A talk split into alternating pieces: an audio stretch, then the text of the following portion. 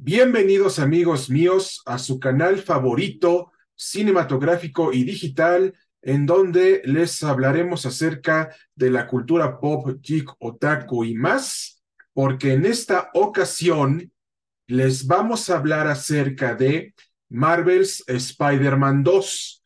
Pero antes de empezar, les queremos decir que visiten a la poblanita Tacubaya, ubicada en Gobernador Luis G. Vieira, número 12, Colonia San Miguel Chapultepec, primera sección, Alcaldía Miguel Hidalgo, código postal 11850, para que pidan sus chiles en nogada, porque ya empezó la temporada de los chiles en nogada y no se lo deben de perder por nada en el mundo vayan a la pobla Tacubaya a probar el mejor mole de todo México y de los mejores chiles en nogada. Visiten a la poblanita Tacubaya.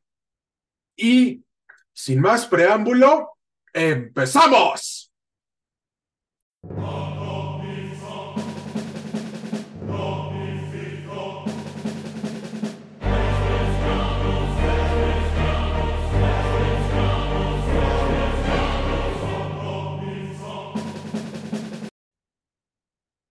A toda nuestra audiencia cinematográfica y comunidad cinematográfica y foro cinematográfico y a nuestra comunidad arácnida, les queremos comentar que Marvel's Spider-Man 2 la va a romper en grande. ¿Por qué? Porque por primera vez ya podremos controlar a los dos Spider-Man. Así es, amigos míos, a los dos Spider-Man, que son Peter Parker y Miles Morales.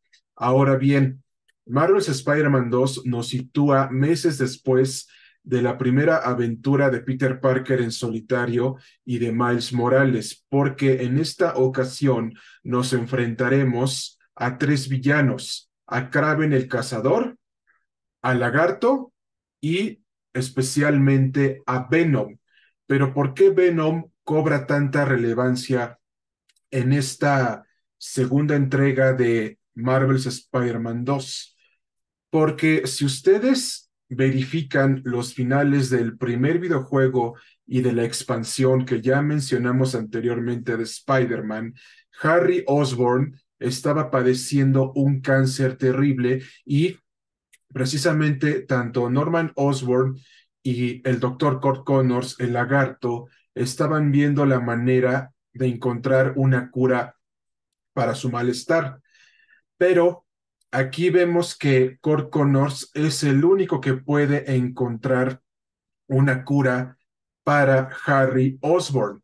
Pero hay un dato interesante que les queremos comentar y que es el siguiente. Eddie Brock no será Venom en este universo de Spider-Man, ni tampoco Harry Osborn, sino que se prevé que el Venom de este universo sea Norman Osborn.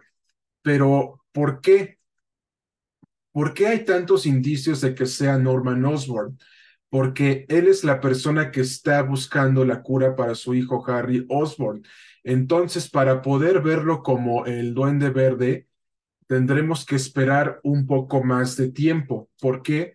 Porque aquí el villano principal a vencer es Venom pero también nos enfrentaremos a otros villanos secundarios de Peter Parker y de Miles Morales, entre los cuales destacan la gata negra, Prowler y especialmente a la comandante Shuri, ya convertida en una villana. Se hace una autocorrección.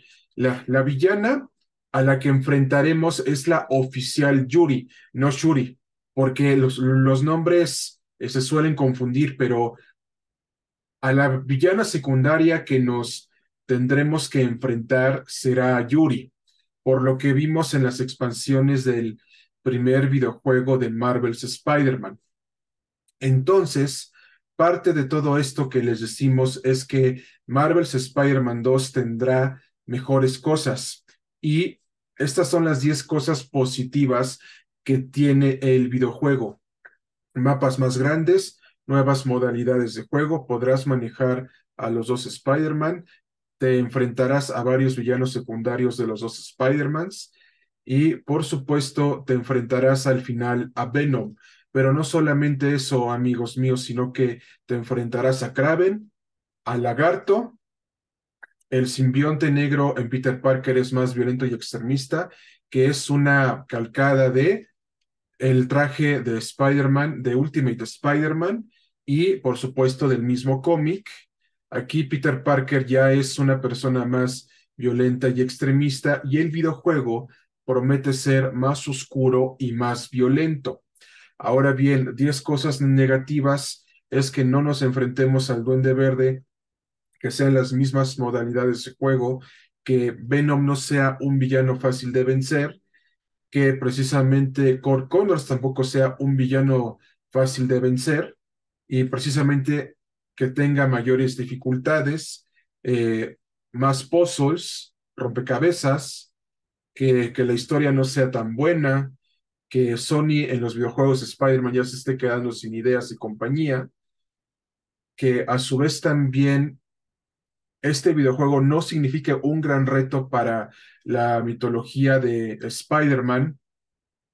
Y por último lugar, que el videojuego siga ciertas temáticas e historias y ideas repetitivas como lo fue con la saga de Batman Arkham. Entonces este videojuego debe de revolucionar al género de superhéroes y aquí queremos aprovechar para decirles que el lanzamiento del videojuego será a partir del 20 de octubre del presente año 2023. Y esto también se suma al día de Spider-Man, que será el primero de agosto del año 2023, en donde se conmemora y festeja la creación de Spider-Man a manos de Stan Lee y Jack Kirby durante la década de los años 60, porque no se lo deben de perder por nada en el mundo. Y a manera de conclusión les decimos, Marvel's Spider-Man 2 promete ser un gran videojuego porque nos traerá a grandes villanos y será una gran historia colosal y explosiva. ¿Por qué? Porque por primera vez aparece Kraven el Cazador en esta saga de videojuegos de Spider-Man.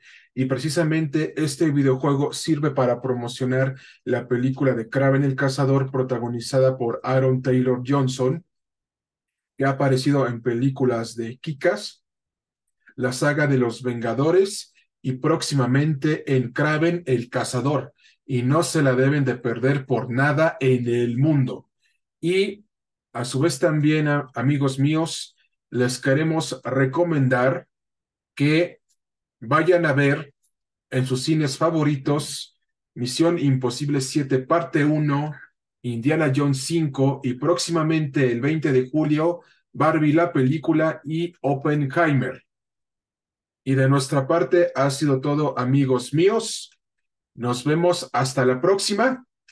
Atentamente, las revistas digitales y podcasts de cine y entretenimiento y de nuestra revista digital Cine y Entretenimiento. Hasta pronto.